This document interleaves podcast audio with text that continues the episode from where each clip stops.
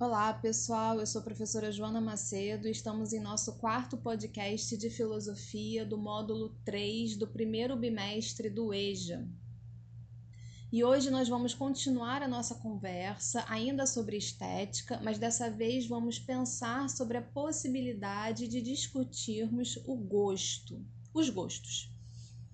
Falamos no nosso primeiro podcast sobre uma frase que você já deve ter ouvido quando se fala que gosto não se discute. Vocês certamente já ouviram essa frase antes. Temos visto como a arte faz parte da vida do ser humano e que está presente em vários momentos das nossas vidas.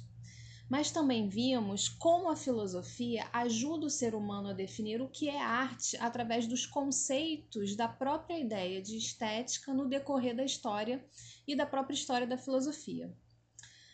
Portanto, me diz uma coisa: como chegamos à conclusão de que algo é belo?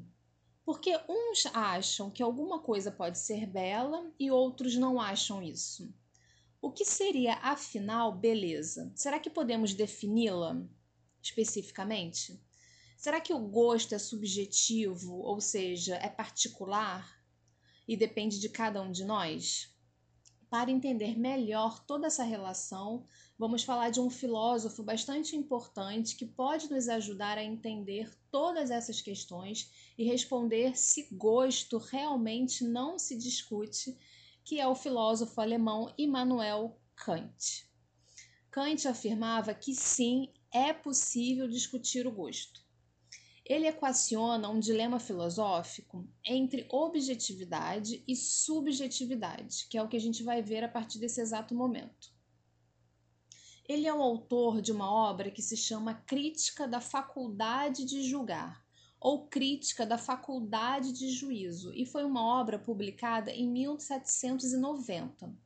E lá, nessa obra, ele aponta que é possível sim discutir o gosto, porque uma discussão é diferente de uma disputa. E qual seria então exatamente a diferença entre uma disputa e uma discussão. Filosoficamente, uma disputa é uma batalha de argumentos que exigem demonstrações e que o objetivo final dessa disputa, o objetivo final dessa batalha é a ideia ou uma opinião que possa prevalecer sobre as outras, ou seja, uma ideia ou opinião que saia vencida, que vença no final.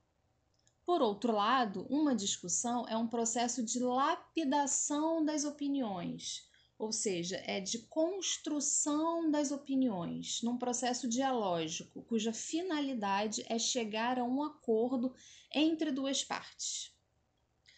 Podemos falar de outra forma. No campo científico, discutimos sobre a verdade, nos apoiando em provas e argumentos que nos ajudam a encontrá-la.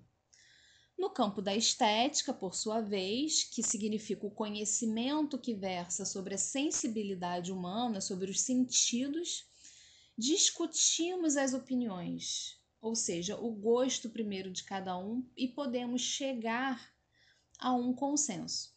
Então, na discussão, não necessariamente uma ideia vence sobre as outras mas na discussão as opiniões elas podem ser argumentadas umas em relação às outras num processo de construção.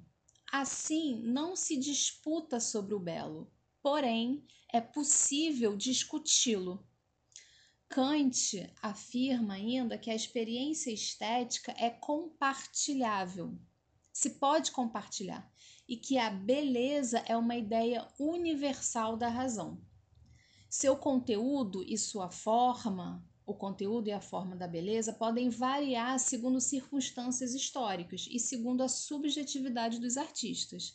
Mas o sentimento de belo, ou seja, o fundamento do juízo de gosto, esse sim é universal.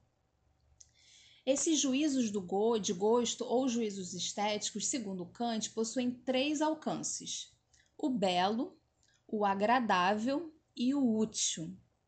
Em relação ao agradável e ao útil, que são sentimentos despertados em vista de uma finalidade ou de um interesse particular são contrários ao sentimento de belo, pois este é desprovido de qualquer interesse ou finalidade que não seja ele próprio. Por isso, o que está em questão é como chegamos a ter o gosto que nós temos. Porque uns acham tal coisa bela e outros não, necessariamente. Estamos no campo da estética, ou seja, da sensibilidade, dos sentidos, então a gente precisa pensar sobre esses sentidos. Quando a gente fala de sentido, nós podemos entender os cinco sentidos, não é mesmo? Que nós temos. Mas se for pensarmos, por exemplo, numa obra de arte, elas são feitas para os olhos e para os ouvidos em geral, mas não necessariamente para o nariz, os dedos ou a língua, não é mesmo? Será que é possível a gente comer ou cheirar o belo? Não, não é mesmo? Porque quando a gente fala de sentidos, a gente precisa entender que existe uma hierarquia de sentidos na forma como podemos sentir a arte. Então, nesse sentido, é, podemos entender que o objetivo final, e aí o objetivo final dessa aula também, é ajudar a todos vocês a compreender que o gosto se dá pela nossa sensibilidade. É na nossa sensibilidade que é adquirida pelos nossos sentidos e que é isso que acontece quando nos aproximamos de algo. Quando essa aproximação ela não acontece, a gente tem grande dificuldade de gostar de alguma coisa. Ou seja, para falar de uma outra forma, é preciso ver, ouvir, tocar, sentir as coisas para aprendermos a gostar delas. Esse é o campo, pessoal, da educação estética. Espero que tenha ficado claro para todos vocês. Ficamos por aqui nessa aula e até a próxima. E se cuidem!